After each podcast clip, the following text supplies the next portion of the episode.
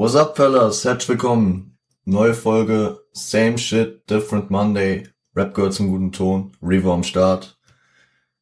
Heute geht's noch wieder besser als in der letzten Folge. Sorry nochmal dafür. War halt alles sehr kurzfristig. War kein nicer Tag. Technik hat mich im Stich gelassen. Ich schätze, heute läuft's wieder besser. Das mit dem Hall, das, ähm, da muss ich nochmal die Tage gucken. Also, ich weiß, der ist noch da. Ich merke das, Leute. Ich bin kein Retard. Ähm, ich arbeite aber dran, dass wir den Hall noch runterkriegen mit dem neuen Mikrofon. Worüber sprechen wir heute? Wir sprechen heute über zwei Themen. Ich habe für später ein neues Format geplant, aber dazu kommen wir dann später. Erst besprechen wir die Top 5 Distracks in der Deutschrap-Geschichte. Natürlich eine subjektive Meinung, es geht um meine Meinung hier.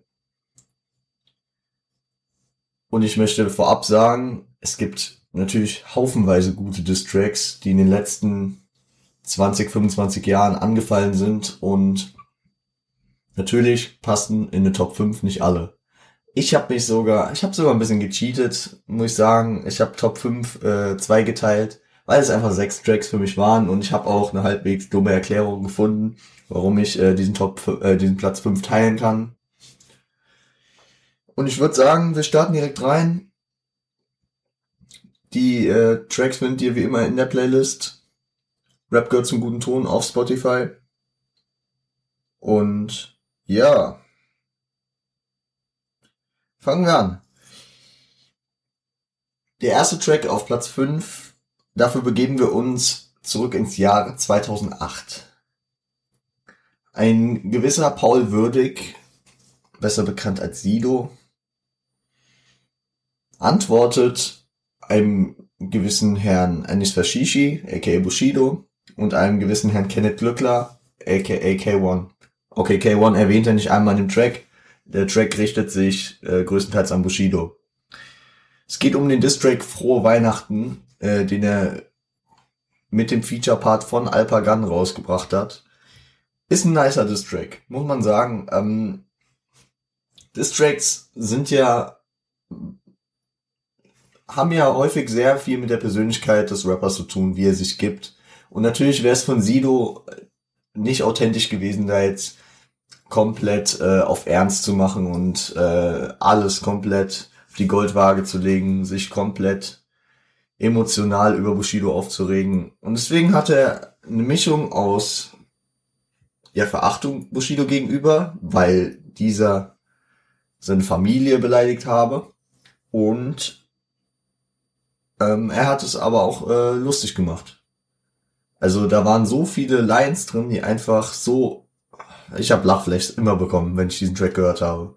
Also Sido, Sido macht Bushido eher lächerlich, als ihn groß zu dissen, was aber natürlich auch ein großes Element sein kann.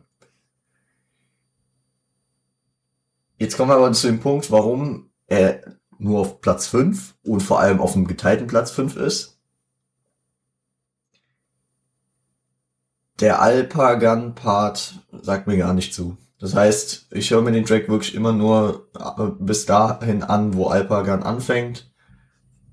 Weiß nicht warum, also ich, ich mag Alpagan eigentlich, also ich habe nichts gegen ihn auf jeden Fall. Ich weiß, er kann rappen und so, aber der Part hat mich absolut nicht überzeugt. Kompletter Flowwechsel, komplett anders aufgebaut. Und da, ähm, also der sprengt die Komposition von dem Sido-Track. Äh, der praktisch vorher war. Finde ich schade. Deswegen nur auf Platz 5. Auf dem geteilten Platz 5. Aber ein sehr stabiler Track. Den kann ich euch leider nicht in die Playlist hauen, weil der nicht auf Spotify ist. Aber den findet ihr auf YouTube. Er heißt Frohe Weihnachten äh, von Sido. Genau. Was noch zu dem Track? Ach ja, genau. Weil er das ja auch so lustig aufbaut und es auch relativ naja, er nimmt es ja nicht ganz ernst, äh, deswegen telefoniert er am Anfang des Tracks mit seiner Mutter und äh, berichtet ihr darüber, dass Bushido äh, sie beleidigt hat und dann sprechen die sich damit ab, dass Sido jetzt einmal einen Track zurückmacht. Lustig, lustige Szene auf jeden Fall. Genau. Der andere Track auf Platz 5, den haben wir letzte Woche, Shoutouts an Sofian, äh, schon angesprochen auf jeden Fall. Es geht um den Track Legacy von Kollega aus dem Jahr 2017. Warum auf Platz 5? Und warum auf dem geteilten Platz 5? Der Track ist nur zur Hälfte des Track. Das muss man dazu sagen. Also ähm, der Track behandelt ja Kollegas komplette Legacy, also seinen, seinen kompletten Lebenslauf. Meine Mutter mich neulich übrigens, by the way, ähm, korrigiert, dass sie meint, Legacy bedeutet Lebenslauf, weil wir ja neulich so gestruggelt haben, wie man das jetzt genau übersetzen soll. Auf jeden Fall, ähm, Kollege rappt ja über sein ganzes Leben mit mehreren Beatwechseln und so. Und dann kommt halt dieser, äh, was ja auch äh, sehr amüsant aufgebaut ist, dieses, manchmal du hast noch ein Kapitel vergessen. Was habe ich vergessen? Und dann fängt halt dieser, dieser Diss auf dem Beat von Boss Aura an, der ja mit San Diego zusammen entstanden ist. Also ist er San Diego oder SpongeBoss, aber eher San Diego an sich. Wer, wer mit der ganzen Thematik nichts anfangen kann, San Diego hat ein alter Ego in einem SpongeBob-Kostüm und nennt sich dann SpongeBoss. Ja. Auf jeden Fall ein geiler, geiler Track, deswegen wollte ich ihn auch auf gar keinen Fall hier rauslassen. Er äh, greift sehr viele gute Lines auf. Ich denke, da haben wir letzte Woche schon genügend drüber verloren. Und ähm, ja, sehr zu empfehlen. Sehr zu empfehlen. Wie Kollege. Ach so, hier ist noch ein Aspekt, warum ähm, Kollege, also warum das nur auf Platz 5 ist, weil Kollege ihn selbst nicht, also ihn selbst als kein Distrack claimt. Also er, er meint, dass er ist ja kein Distrack, nur ein kleiner Bitch-Slap. Er droht mit dem Distrack, der kommen soll. Natürlich ist dann auch die kontroverse äh, Thematik drin, dass mittlerweile immer lautere Rufe gibt, dass es ein Promo-Beef sei. Ist, ist, also, und dass am Ende jetzt sogar Boss Aura 2 droppen sollte. Ja. Viele regen sich darüber auf ich bin eher der Meinung, ich meine, es ist Entertainment. Wir haben schöne Districts bekommen, also auch Apocalyptic Infinity von äh, San Diego, wo er auch Kollege gedisst hat, muss man dazu sagen. Da hat er natürlich auch noch eine Haufenweise andere Rapper gedisst, aber das ist, äh, es ist entertaining. Und äh, ob das jetzt im Nachhinein echt war, natürlich ist es, ist es, ähm, ist es schade, wenn man so das Gefühl hat, angelogen zu werden. Aber im anderen Punkt muss man halt sehen, haben wir es denen geglaubt? Schon. Haben die uns überzeugt? Schon. Hatte, haben wir es enjoyed? Schon. Mehr muss ja nicht sein. Also ich, ich höre heute auch noch Legacy, obwohl ich weiß, dass Kollega und San Diego wieder cool sind. Oder es nie nicht waren. Ist ja auch egal. Das auf jeden Fall zu dem geteilten Platz 5. Auf Platz 4 geht es um den eben besagten San Diego Schrägstrich Spongeboss. In dem Fall eher Spongeboss. Wir begeben uns zurück ins Jahr 2013 in das JBB, also in das Julians Block Battle. Und ich will, ich will's ja so sagen. Also ähm, ich zitiere jetzt einfach mal meinen Lieblings-Twitch-Streamer, äh, Grüße gehen raus an Strain Maxi. That was nasty, guys. Ja, war es. Weil, ähm, also dieser Track, der war teilweise echt grenzwertig. Und ähm, um dieses Sprichwort aufzugreifen, SpongeBob hat die dreckige Wäsche seines Gegners gewaschen. Ich bin natürlich auch ein Vertreter äh, der Ansicht zu sagen, Rap darf besonders im Battle vieles. Aber Teil, also ich, ich bin mit dem, also ich sag, der, das war grenzwertig, was da auf jeden Fall gesagt wurde. Äh, der, der, das Ziel von SpongeBob war der äh, Rapper Winnen. Kennt kein Mensch.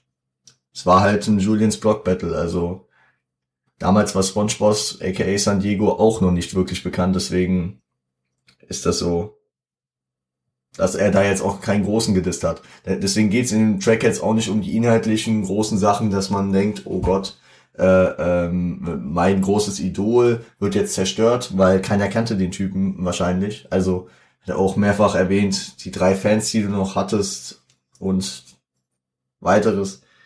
Nee, da geht's einfach wirklich um die systematische Zerstörung dieses Jungen durch starke Reimketten, grenzwertige Inhalte, schwierige Hypothesen und teilweise echt ähm, kritisches Weiterdenken. Also äh, ich will nur ein Beispiel geben im dritten Part. Ähm, erzählt äh, SpongeBob davon, dass äh, die Mutter seines äh, Gegners ähm, bei einem Autounfall verunglückt sei und führt das sehr deutlich aus und alles und wie es danach weitergeht. Kritisch ist es, dass tatsächlich ähm, irgendwie, ich meine, 15 Jahre vor diesem äh, Battle ein Unfall, ein Autounfall von dieser besagten Mutter gab, der zum Glück äh, nicht äh, schlimm ausging. Deswegen, ja, ich bin da so ein bisschen sprachlos. Also es ist ein harter Track auf jeden Fall, ist hart. Es muss man halt auch immer so sehen. Ähm, man lässt sich auf ein Battle ein, da muss man auch damit rechnen, dass was kommt. Ich weiß jetzt auch nicht, wie die Vorabsprache war, ob man, man kann ja auch vorher Sachen klären, dass Sachen nicht angesprochen werden, aber das erlebt man ja immer wieder in Battles. Das sehe ich auch bei Top Tier Takeover oder früher in der BMCL bei Rapper Mittwoch dass, dass da manchmal Sachen kommen, die einmal ein bisschen weit gehen, aber ist halt Rap, also ist halt Battle und ähm, ich sag mal so, wer mitmacht, weiß, wo, äh, was er, dass er, dass er das riskiert. Deswegen, ja.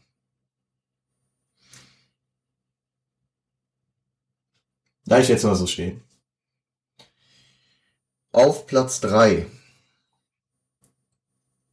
geht es um einen jungen Mann, einen wirklich jungen Mann, also mit einer sehr langen Legacy schon tatsächlich, der ähm, praktisch seinen ehemals besten Freund ja verloren hat, nennen wir es mal so. Beziehungsweise daran zweifelt, ob sein bester Freund jemals sein bester Freund war. Es geht um den Track Guilty 400 und geschrieben wurde er von PA Sports. Er kam 2018 raus und er richtet sich gegen Casey Rebel und in Ansätzen auch noch gegen Farid Bang. Aber das nur beiläufig. Was mich an diesem Track halt echt berührt, ist, ähm, dass man PA zuhört und dass man man weiß ja, dass PA einfach kein schlechter Rapper ist. Also dass die Technik, dass der Flow, dass äh, auch die Inhalte äh, schon häufig stimmen bei ihm und dass er einen auch gut, ähm, also er hat auch eine angenehme Stimme, finde ich, der man dann gut, fol gut folgen kann. Auch das Video ist nice gemacht, finde ich. Und ähm, naja, es geht halt darum, dass er so ein bisschen die ganze Geschichte aufrollt, was er und Casey alles zusammen äh, durchgemacht haben, wie äh, er immer wieder von Casey schlecht behandelt wurde. Ja, und man merkt einfach, dass er wirklich einen Freund verliert oder also verloren hat.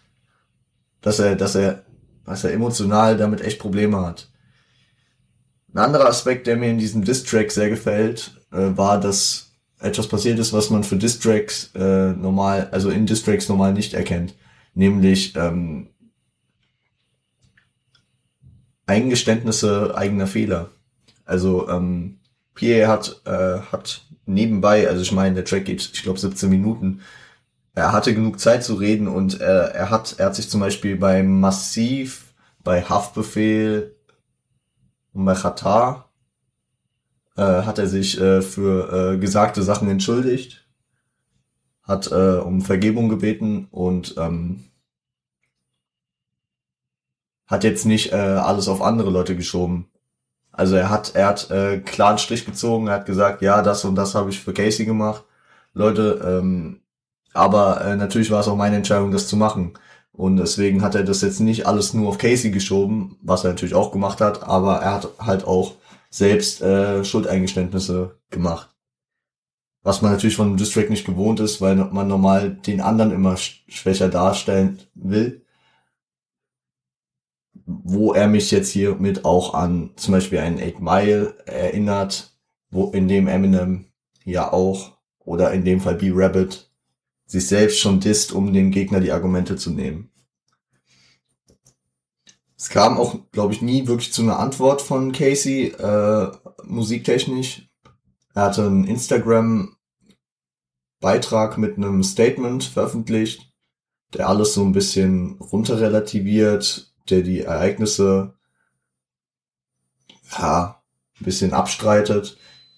Ich finde schade, dass Casey nicht geantwortet hat, aber ähm, ein bisschen bestätigt das vielleicht auch das, was PA sagt. Vielleicht will Casey sich auch einfach nicht damit äh, rumschlagen. Ist seine Sache, ob er antwortet. Ich meine, äh, PA hat halt auch angedroht, dass, dass er dann noch andere Sachen veröffentlichen würde und vielleicht will P Casey das auch nicht riskieren. Alles in allem krasser Track. Gönnt ihn euch. Ach genau, und ähm, ich hatte, ich hatte hier, als ich mein, mein Ranking aufgestellt habe, habe ich wirklich die meisten Tracks schnell einordnen können, auch als ich dann damit d'accord ging, äh, den, äh, den fünften Platz zu teilen, war das dann relativ einfach, abgesehen von den Plätzen drei und vier, Weil ich habe mir dann am Ende gesagt, ja, ich äh, nehme Guilty 400 und PA 4, ähm, SpongeBoss und den äh, Win in This Pussy weil ähm, weil der emotionaler war, weil es da wirklich um mehr ging. Natürlich ist ein Battle-Track, den, den man macht, um sich seine äh, Kredibilität zu sichern, um sich zu akkreditieren in der Szene, natürlich auch wichtig, aber ich glaube, diese 15 Jahre Freundschaft ähm, von PA und Casey, die da in die Brüche ging, die hatte mehr Gewicht und deswegen das kann ich auch schon mal spoilern für die äh, ersten beiden Plätze, dass ähm, dass da wirklich auch um Freundschaften ging, die äh, kaputt gingen und nicht einfach um Battletexte. Auch wenn ich damit absolut cool bin, Battletexte zu schreiben. Es gehört zur Szene, genau wie alles andere. Nur als kleines Argument noch. Genau. Platz zwei. Einer der legendärsten Rap-Beefs Deutschlands. Zwischen Cool Savage und Echo Fresh. Die meisten Probleme zwischen Rappern beheben sich ja auch und irgendwie nach paar Jahren kann man wieder miteinander reden. Bei den beiden ist es immer noch nicht der Fall. Also ich meine, da, da gibt's, also Savage hat es auch schon mehrfach in Interviews gesagt, der, der spielt diesen Track, namentlich das Urteil, nicht mehr. Und ähm, also live und ähm, er könnte das auch nicht mehr so, weil diese Emotionen nicht mehr so auf der Basis da sind. Aber zum Beispiel als jetzt steinigt mich nicht, ich meine 2011 Sidos Album 301180 kam und auch dieser äh, gleichnamige Track war für Savage klar, er wird dann nicht drauf sein, wenn Echo Fresh auf dem Track ist. Meine ich auf jeden Fall so gehört zu haben, Leute. Ich hoffe, es stimmt. Ja, nein. Also ich verbreite keine Fake News. Das habe ich so in der Richtung gehört. Und ähm, es müsste, es müsste in einem äh, hiphop.de Interview gewesen sein. Auf jeden Fall ähm, ist ja auch kein äh, großer Fakt jetzt hier. Aber äh, es geht halt darum, es ist ein sehr tiefliegender äh, Distrack. Es ist von Savage ausgehend die Beerdigung, die buchstäbliche Beerdigung von Echo Fresh. Auch mit äh, Seitenhieben an Valeska, die wir ja schon von, äh, ebenso wie Echo, von dem Savage-Album Der beste Tag meines Lebens kennen. Das wir vor paar Wochen besprochen haben. Ja.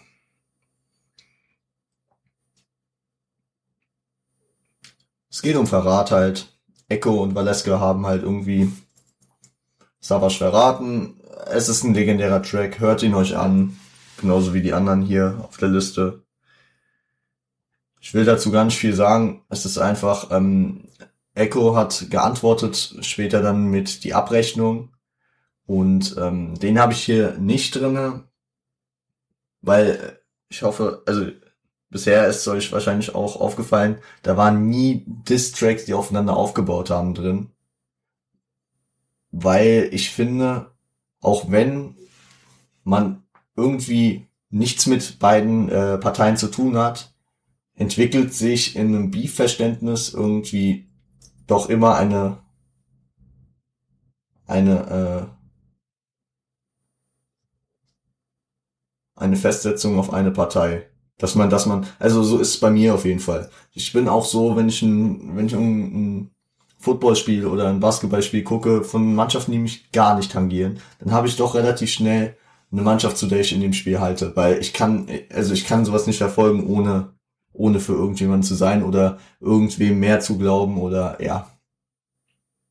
Besonders in einem äh, Diss, wo es ja wirklich ähm, deutlich die Richtung einnimmt, der eine muss lügen oder der eine hat sich scheiße verhalten oder vielleicht haben sich auch beide scheiße verhalten. Wem kann man mehr vergeben? Auf wessen Seite ist man? Deswegen ähm, habe ich das äh, die Abrechnung auch nicht drin. Das Urteil ist halt auch äh, ein ein legendärer deutscher Track. Die Abrechnung bestimmt auch, aber irgendwie bin ich halt, also ich bin mit dem Urteil aufgewachsen von 2005, ja, und äh, ja, muss mich hier gar nicht im Kopf und Kragen reden, Leute. Also es ist, ist einfach so, hier steht das Urteil auf zwei und dafür stehe ich und das ist halt so. Genau. Und jetzt ähm, zum zum Nummer 1 Track. Zum Nummer 1 Diss Track der Deutschrap-Geschichte, meiner Meinung nach. Ist auch einer der, also einer der mit der größten Hintergrundgeschichte. Ich glaube, als der rauskam, da haben wirklich Leute vor YouTube mit Popcorn gesessen und auf den Track gewartet. 2013 November. Das Leben, ja, Leben und Tod des Kenneth Glöckler. Entschuldigung, Leute. Bushido rechnet mit K1 ab. Wie Bushido halt ist, wie er rappt, es ist, äh, es ist einfach, man kommt entweder in das Gefühl rein oder nicht. Aber ich, äh, dieser Track gibt mir immer Gänsehaut, wenn ich ihn höre. Legendärer Diss-Track mit legendären Zeilen, was man heutzutage von Shindy kennt, was natürlich auch die Parallele hat zu der Zeit war Shindy gerade bei Bushido. Ich gehe davon aus, dass Shindy äh, textlich bestimmt mit dem Track zu tun hatte. Also dass äh, in, in der Deutschrap-Kultur verankerte, die, äh, die im Deutschrap, in, ja, Leute, die in der Deutschrap-Kultur verankerte Phrase, kannst du Steiger fragen. Die auch, ähm, Grüße gehen raus an Steiger und Mauli, die die beiden in der wundersamen Rap-Woche als Format eingebaut haben. Kannst du Steiger fragen, ist ein Format in dem Podcast. Shoutouts gehen raus. Da, die stammt aus diesem Track. Also, oder auch die legendäre Zeile gründet hinterrücks eine GmbH. Also, das sind einfach Zeilen, die haben Deutschrap geprägt, Zeilen, die bleiben einfach im Kopf. Und natürlich ist es für jeden wieder anders von der Wahrnehmung, aber für mich das war so auch so 2013, das war so ungefähr die Zeit, wo ich angefangen habe, mein Horizont im Hip-Hop zu erweitern. Also abgesehen von jetzt so leichteren Sachen, die man mit elf, zwölf Jahren gehört hat, habe ich dann auch angefangen, härteres zu hören. Und ich glaube, Leben und Tod ist kein Glückler war dann einfach so in der Zeit auch, wo ich gerade viele aufgeschnappt habe. Und deswegen ist er für mich einfach so prägend. Genau. den Track wurde geantwortet mit äh, Tag, des, Tag des jüngsten Gerichts vom K1, aber ähm, ich sag mal so,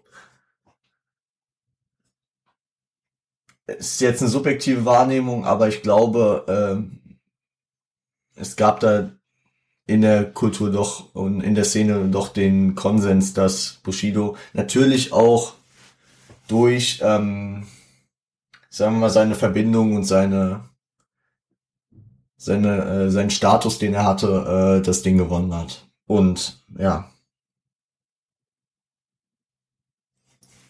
was soll ich dazu noch sagen? Könnt ihr mir gerne Rückmeldung auf Instagram äh, hinterlassen, wenn ihr da anderer Meinung seid, wenn ihr Teile verstehen könnt, wenn ihr mich komplett, oder wenn ihr komplett meiner Meinung seid. Es gibt natürlich noch einige Tracks, die ich hier rausgelassen habe, weil es einmal leider nicht gereicht hat. Zum Beispiel ein Flair-Räter von Bushido gegen Flair oder ein hm. Leute, ich bin gerade ein bisschen lost. Sorry.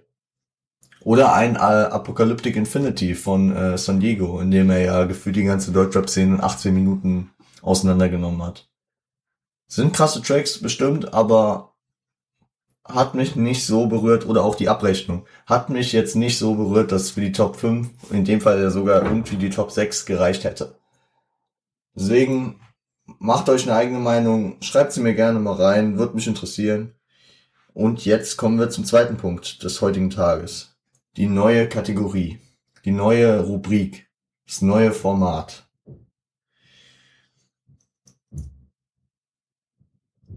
Ich äh, habe bisher noch keinen kreativen Namen dafür gefunden. Ich nenne es einfach für den Anfang entweder oder. Und in dem Format geht es darum, dass ich hier entweder alleine oder mit Co-Rednern ähm, Begriffe aus der Kultur gestellt bekomme und dann abwägen muss, was mir wichtiger ist, worauf ich eher verzichten könnte und das natürlich auch irgendwie begründe. Also ähm, da könnt ihr uns auch wirklich gerne äh, dann immer G äh, Begriffspaare schicken, weil ähm, ist natürlich lustiger, wenn wenn ich mir nicht die, selbst die Begriffe ausdenke ich habe jetzt hier ein Beispiel, das habe ich mir selbst ausgedacht, deswegen, aber ich habe ich hab darüber noch nicht so viel nachgedacht, wollte ich auch nicht, weil es soll auch relativ aus dem Stegreif kommen und ja, deswegen will ich das jetzt hier mal durchdeklinieren. Wenn es euch gefällt, schickt mir doch noch weitere Möglichkeiten, um das nochmal genauer auszuführen. Da, da gehen Titel, legendäre oder auch nicht legendäre, einfach verschiedene Texte, da gehen äh, verschiedene Künstler, verschiedene Alben, verschiedene Stile. Einfach Sachen, wovon ich eine, wo, wo es mir schwerfällt, eine rauszukicken, aber das gehört dann dazu. Das müsste ich dann. Mein Beispiel heute lautet Doggy Style von Snoop Dogg oder Ilmatic von Nas. Also ein West Coast Album 93 haben wir besprochen. Und Ilmatic ist äh, eins der legendärsten Alben aller Zeiten auch. 94 New York, Nas, Debüt. Das sind ja beides Debütalben, deswegen, na okay, man kann es halt irgendwie schwierig vergleichen. Also um Matic ranken sich ja diese Mythen, er hat das geschrieben, als er 14 war oder was und was. Oder er war auf jeden Fall sehr jung. Also ich meine, Nas war 21, als das Album gedroppt hat. Deswegen stelle ich mir da jetzt auch keine Fragen mehr. Er war 21, ich bewerte das wie äh, das Album eines 21-Jährigen. Aber das Album war krass. Das Album war extremst krass. Also da haben äh, das Album ging zehn Tracks lang und ich habe es komplett gefühlt. Dieser East Coast Ghetto Style kommt genau rüber. Es ist es geht um Ticken, es geht um die Hood, es geht äh, darum, dass Nas der der der Boss im Block praktisch ist. Geht sehr viel um äh, Cannabiskonsum, um aber eher auf der düsteren Seite. Ich meine, bei Snoop hingegen geht's dann natürlich auch um Cannabiskonsum, aber da geht's dann eher um das Partyleben, um das Ansehen, das er hat und so, um einen chilligen Lebensstil. während es bei Nas dann eher düsterer, kontroverser, äh, mit Themen des, äh, des sozialen, der sozialen Unterschiede von verschiedenen Leuten, von den Schichten, die in New Yorks Ghettos natürlich auch sehr aufeinanderprallen, behandelt. Also ist natürlich schwierig, sind unterschiedliche Alben. West Coast, East Coast könnte man daraus jetzt ziehen, was ist wichtiger gewesen. Man könnte auch rausziehen einfach ähm, eher fröhlichere und äh, lockere Musik, äh, hier, die hier äh, Snoop Dogg ähm, Doggy Style repräsentiert, oder auch eher die düstere, melancholischere und teilweise halt auch inhaltsvollere, muss man dazu sagen, ähm, Musik, die halt auch mehr Kritik häufiger äußert und auch mehr die Probleme anspricht. Das äh, wird hier repräsentiert von Nas. Und ich will's mal so sagen. Bin gerade noch viel am überlegen. Also ich sag mal, natürlich ist ein Doggy Style Album auch wichtig gewesen für die Prägung der Kultur. Nas Album natürlich auch sehr an sich ist Nas natürlich der krassere MC von beiden. Das hatten wir in der Goat-Debatte vor paar Wochen besprochen. Also da war Nas ganz klar bei mir in der Top 5, äh, während Snoop Dogg nicht mal in der Top 10 war. Weil es bei Snoop Dogg auch nicht um das MC-Dasein großartig geht. Also Snoop Dogg ist halt einfach eine Persönlichkeit, ähm, hat einen unverwechselbaren Flow, unverwechselbare Stimme und ist, ist nice. Also Snoop Dogg ist auf jeden Fall absolut Legende. Und bei Nas ist es halt so, was der für Texte schreibt, was er für Beats pickt, was er, also Nas ist halt auch absoluter Legendenstatus. Und deswegen kann man, äh, beißt es sich in der, also man kann es nicht an der Wichtigkeit entscheiden.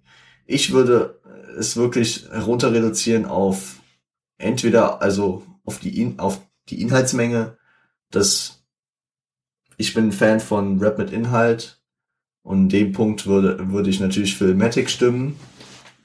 Ich bin ein Freund auch von, von, von den Ghetto, von den Ghetto-Sounds, von den, den Bars über die Straße, über das Ticken, über das Ghetto-Life. Und da bin ich dann natürlich auch mehr wieder bei Nas. Also ich meine, die, ähm, ich liebe natürlich auch äh, wie Snoop Dogg diese äh, diese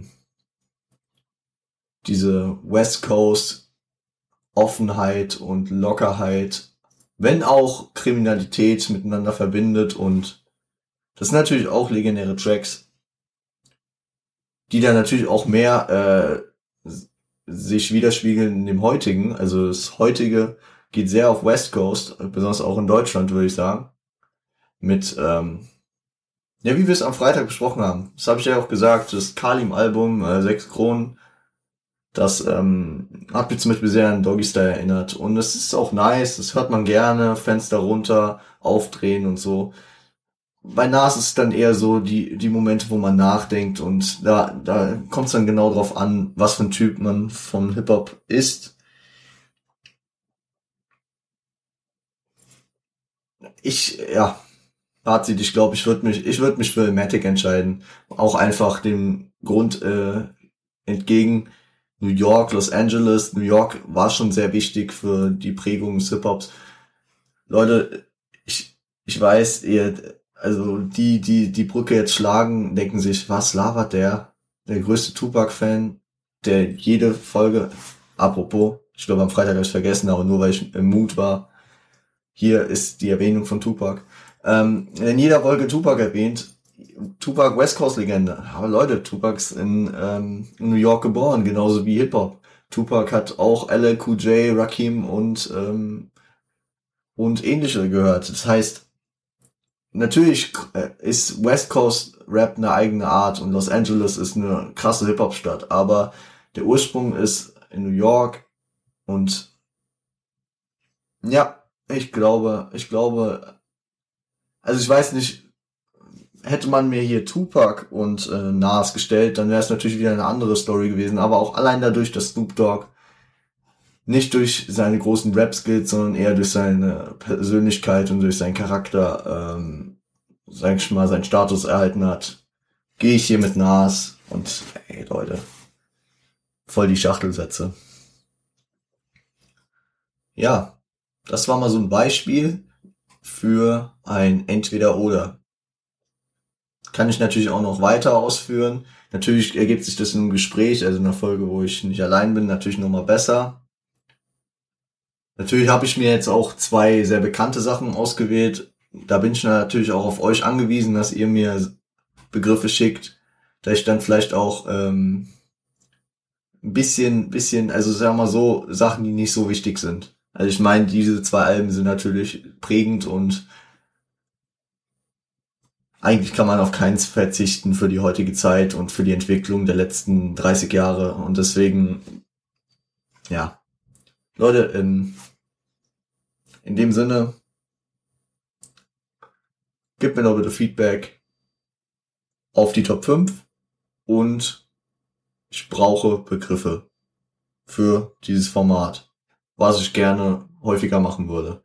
Könnt mir aber auch gerne Feedback hinterlassen, wenn ihr meint, das Format ist Schmutz und ich soll es weglassen. Genau.